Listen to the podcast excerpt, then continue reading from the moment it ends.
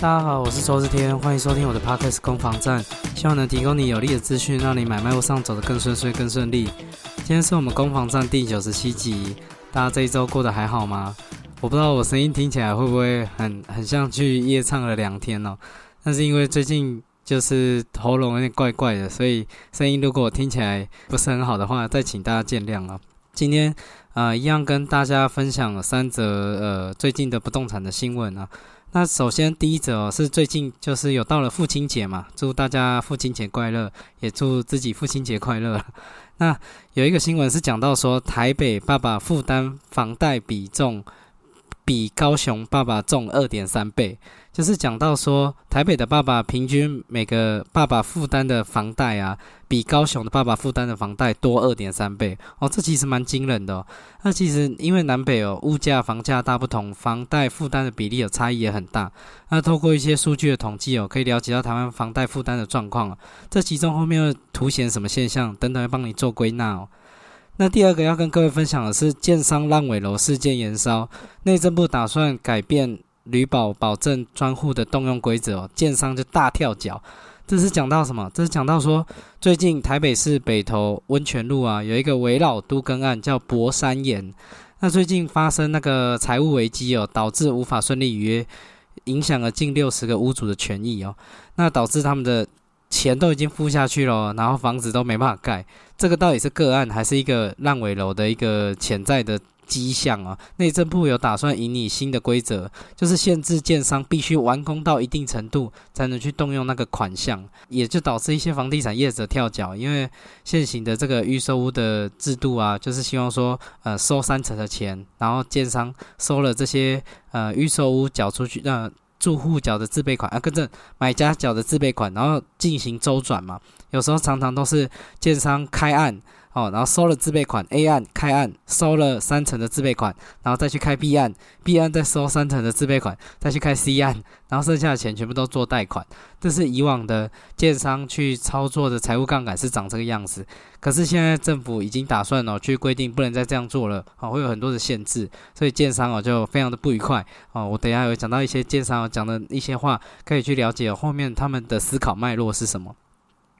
那第三则则是要跟各位分享哦，香港首富李嘉诚的房地产开发公司，他们在香港九龙地区新推的建案啊，带头降价，下杀市价的八四折哦。那李嘉诚作为香港首富，过去的重点事业是房地产，那尤其是他投资非常的精准哦，常常在市场逆转期间做出一些部署。虽然他现在已经退休，但是有儿子李泽钜掌管的长江实业集团。呃，在八月三号推出的这个预售屋叫青海池二期，总共一百三十二间预售屋哦，平均每平方英尺为一点五万的港币哦，低于市价的百分之十六哦，重回七年前的房价。那这又凸显香港跟大陆的一些是不是有一些房地产的这个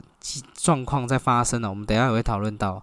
好，那我们就开始今天的这个攻防战第九十七集的内容哦。那第一则哦，则是先说台北的爸爸们辛苦了。根据今年第一季哦，都会区男性房贷负担比例，授信额度以台北市最高哦，最低则是高雄。根据第一季的统计啊，六都加上新北市哦，它的排名如下：第一名台北市一千六百九十一万哦，台北的爸爸真的很辛苦。第二名新竹县市跟新北市哦，第二名的。这个这这些地方的爸爸大概负担的房贷是一千一百万哦，就跟台北市差了将近哦五六百万哦，差蛮多的。第三名则是台中市哦，台中市则是负担哦八百五十万哦。第四名是桃园是八百一十四万，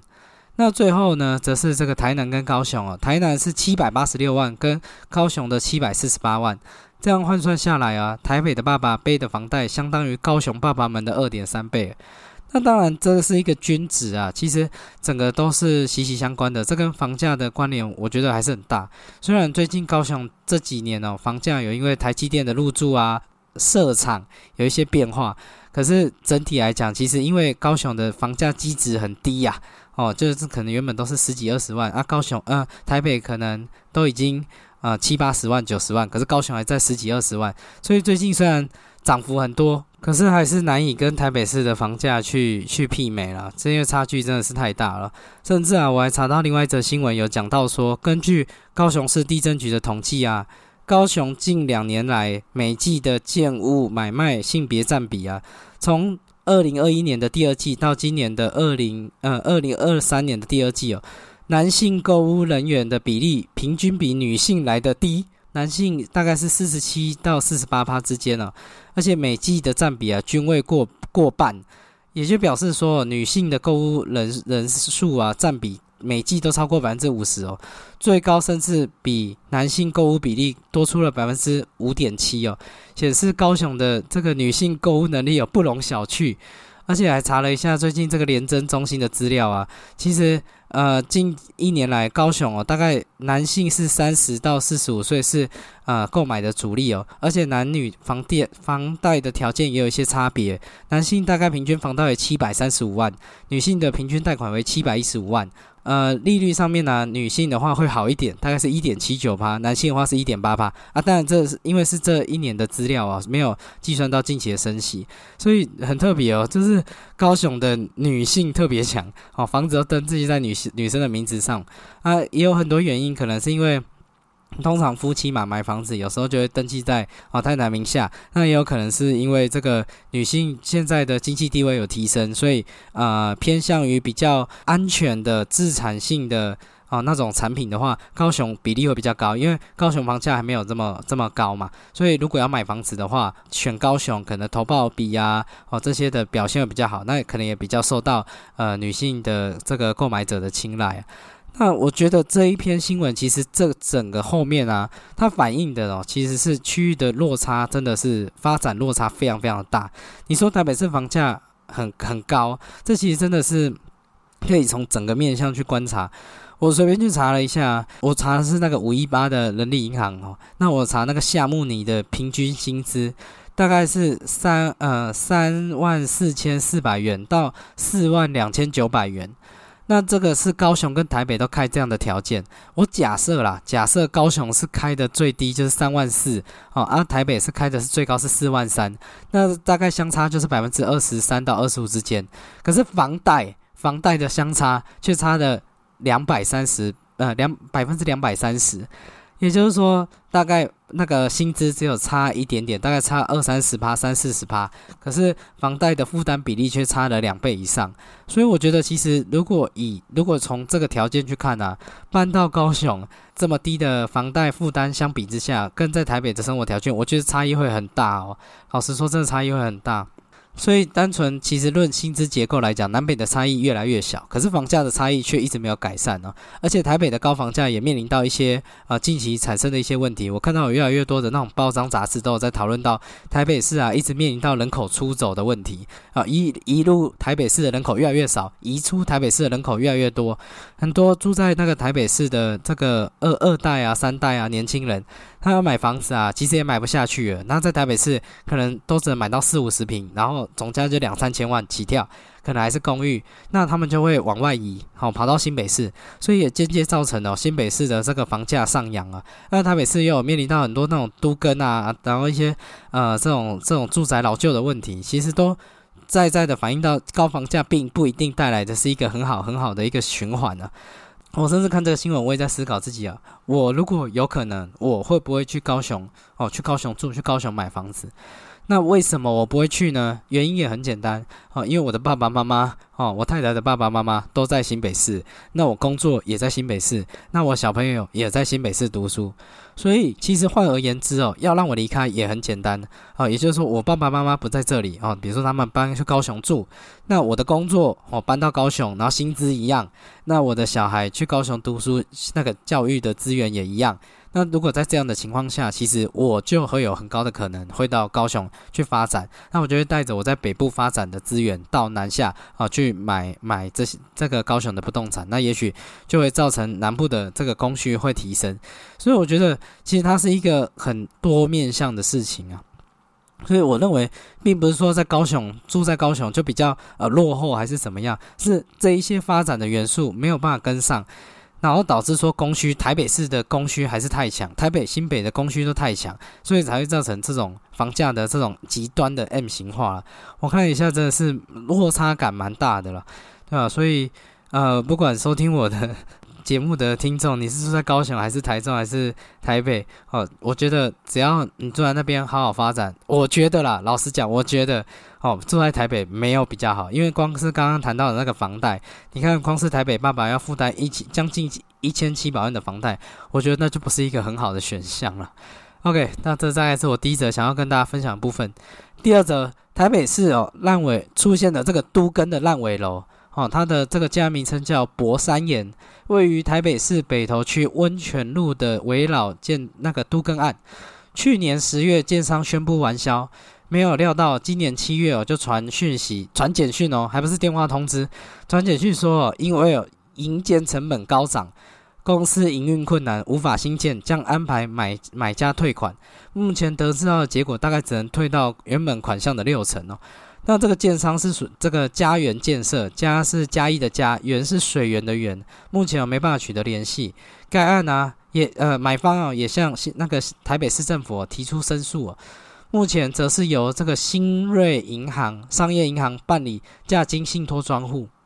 那最近召开的会议啊，会讨论说这个价金要如何这个返还给买家。这是呃，在这个工料呃原物料跟工钱双涨的情况下，台北市有首笔烂尾楼的案子哦，更是手中哦遭台北市地震局哦实价查询网上面注记无法依约完工的警示建案哦，已经被台北市 mark 上去了。那甚至这个建建商啊，还有在台北市延平北路也有一个呃基地，小小的基地，三十平左右的一个什么家园诚诚意哦，人在销售。那该案总户数只有四户哦，实价登录也有两笔哦，这个真的是蛮惨的，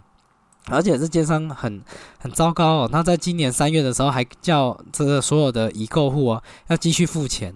那我查了一下，也蛮特别的。这个办理这个建案的价金信托啊，是由瑞星商业银行。我不知道大家有没有听过啦。那我是在做这一集的 podcast 才第一次听到说有这个瑞星商业银行。那根据维基百科的内容，这是本国银行规模最小，但它它很有历史哦。它在呃最早在一九一七年哦，在二战之前哦，就位于这个台北市大道城成立的台北道江信用合作社哦。那曾曾经历了台北第一信用合作社、道江商业银行、台大台北商业银行等等多次的改名哦，前身为信用合作社。那主要只有在呃新北市的中和跟桃园市的桃园区，还有台北哦有有设立分行哦。那它后面的大股东是星光集团，就是那个星光三月的星光集团呢。哦，那我们拉回来谈这个案子，那其实是因为说这个从去年。就有综合有那个建商也有烂尾楼的事件，今年只有这个都跟烂尾。其实内政部对于这一些烂尾的事件，已经有一些呃察觉到一些异状了，所以他就有发函要求呃这些银行去做一些配合，包括说，嗯，他他提出的有三点哦，内政部有提出这三点，希望这样的烂尾楼事件可以下降啊。但是这三点啊，都是在在的打在这个建商的软肋上面，所以建商哦也也很不爽哦，就出来发声哦。那到底内政部是讲了什么东西让建商很不爽呢？首先，第一就是必须建物哦要完成一定比例的楼地板新建哦，之前是不能动用款项的。也就是说，盖房子啊，你盖你如果之前其实建商哦都一直呃左手换右手，右手换换左手，他拿到钱就去做挪用，一直在做这种周转的事情。现在内政部就规定哦，你房子没有盖到一定的程度，就是不能动动用款项，你就给我盖。必须要给我盖到一定的程度，我才要给你钱。好，那第二则是规定说，这个呃专款专用在建造费用，也就是说，建商只能拿这个已购户的这个自备款呢，去支付相关的工程款的支付，以及缴纳各个税费跟工程费用，不能去用在代销公司的管销费用跟其他用途。因为以往哦，这个管制哦并没有这么严谨啊那最后则是提到说，必须保留一定陈述金额。在建商取得使用执照之前，不得动资哦。这三个都让建商啊，未来在动用这些款项上面哦，遇到非常非常大的困难。简单来说，以前呢，虽然原则上是专款专用，但是有很多的例外可以去挪用。所以建商就会透过这些例外去动用这些专户的里面的钱哦，比如说就是我我一直有提到的哦，拿 A 案的自备款哦，这些拿到的呃所有已购户的自备款再去开 B 案，然后再拿 B 案的已购户的自备款再去开 C 案，这以往都是这样子做的。可是现在在这三个规定之下，哦这些都没办法去做了。好，以后就是只能把钱拿去盖。这一个房子 A 案收的钱就只能去盖 A 案的房子，而且不只是这样，还要准备相关的这个这个预备金，然后去确保不会发生什么意外哦。这对建商来讲是非常非常大的冲击哦，因为以往的这个习惯哦，所以导致哦很多的这个建商大佬就开始讲一些不舒服的话了。哦，那首先呢，就是香菱集团的董事长也是商总主席哦赖正义则表示。现在政府其实已经严格控管土融的贷款，频频实施哦金金融的这个建检，也就是说，大部分的金融机构已经遵守五成的上限哦，甚至有一些银行啊做一些自己的内控哦，还把贷款压到四成。那很多款项还要等到开工才能做部分的拨款，而且土建融的那个利率也拉到三趴以上，申请土地的融资更要六个月，呃新建后才能取得。也就是说，在这个地方，这个主席赖正义已经觉得这么多的控管了，你还要再去动这些事情，是不是太过分了？哦，就觉得很不高兴，已经弄得很很难去做这个资金上面的调度了。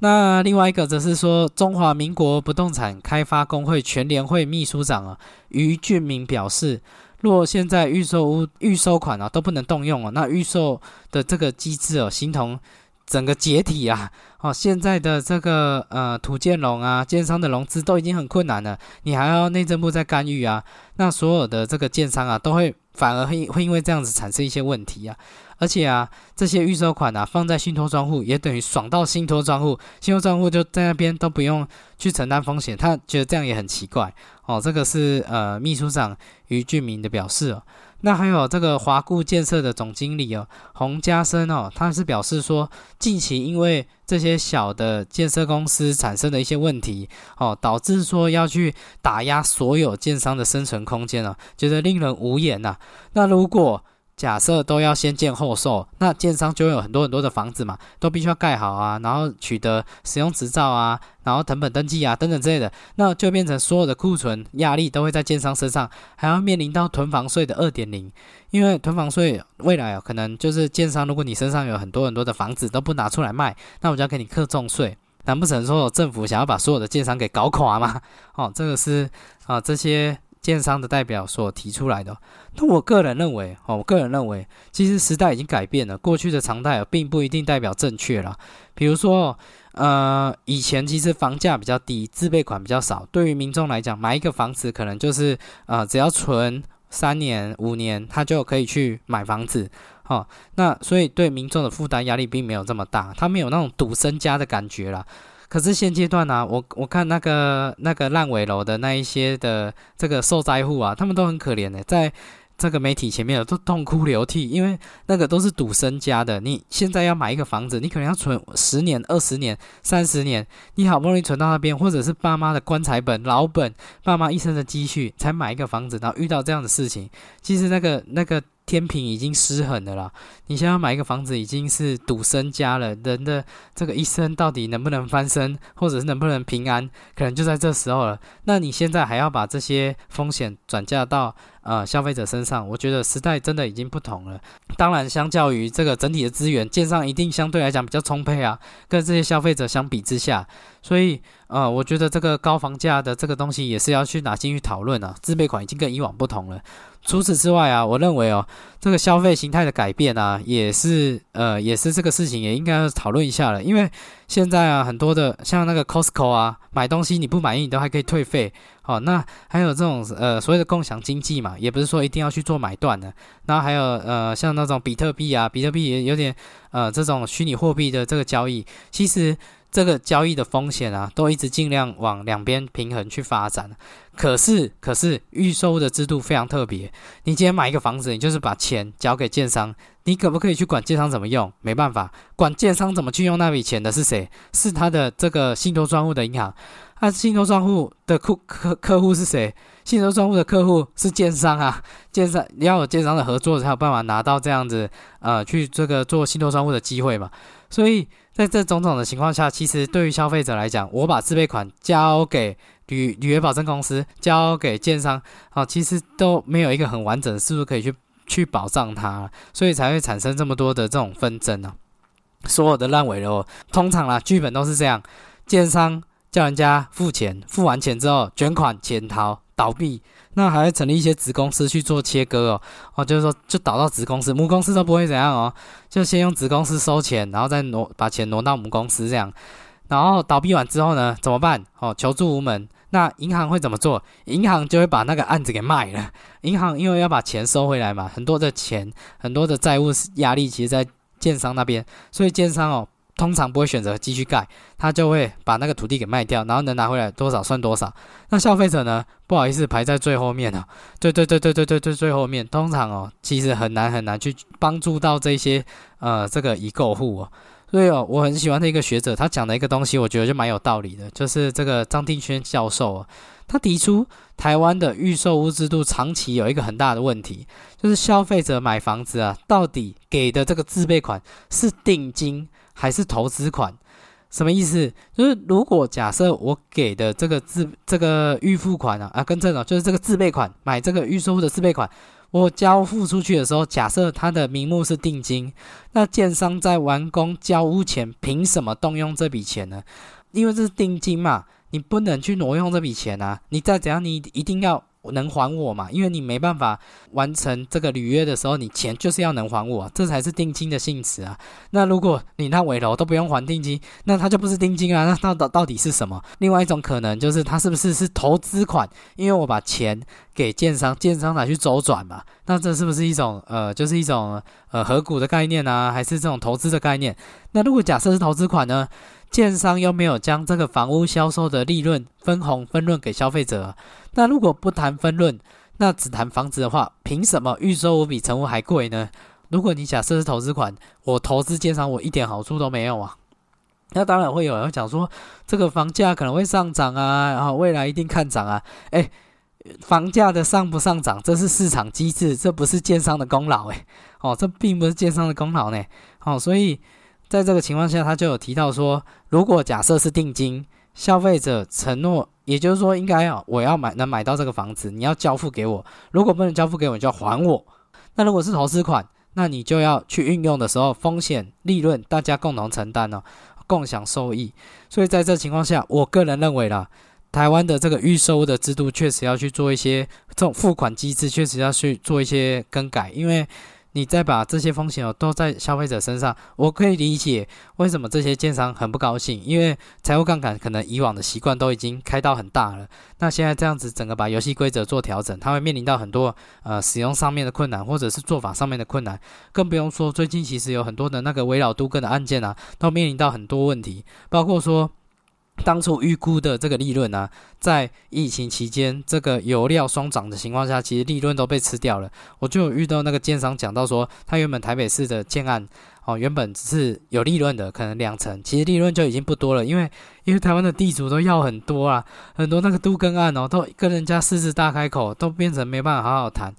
好不容易谈好的，已经拿的已经不多了，然后在这样疫情一个一个干扰之下，原物料上涨啊，工人的工钱上涨的情况下，其实都已经盖一个案子赔一个，所以倒闭这件事情其实是现在进行式。我相信有一些中小型的建商哦，他如果要设停损，他真的就是给他倒了。所以我不会说内政部不对，那我也不会说建商不对，那只是说这个就是现在的状况，只能说尽量去平衡。那。我是乐见其成啊，因为在这个情况下，未来对消费者的保障会越来越多。那我觉得这样也相对来讲比较合理，所以请建商多多包涵吧。这是这个第二则的新闻与大家分享哦。最后一则，香港首富李嘉诚房地产开发公司新推案，带头降价下杀市价的八四折。哇，这是难不成是良心建商吗？因为这个房价高涨哦，带头降价。啊，这个房有可能是这样状况吗？我们一起来看下去啊。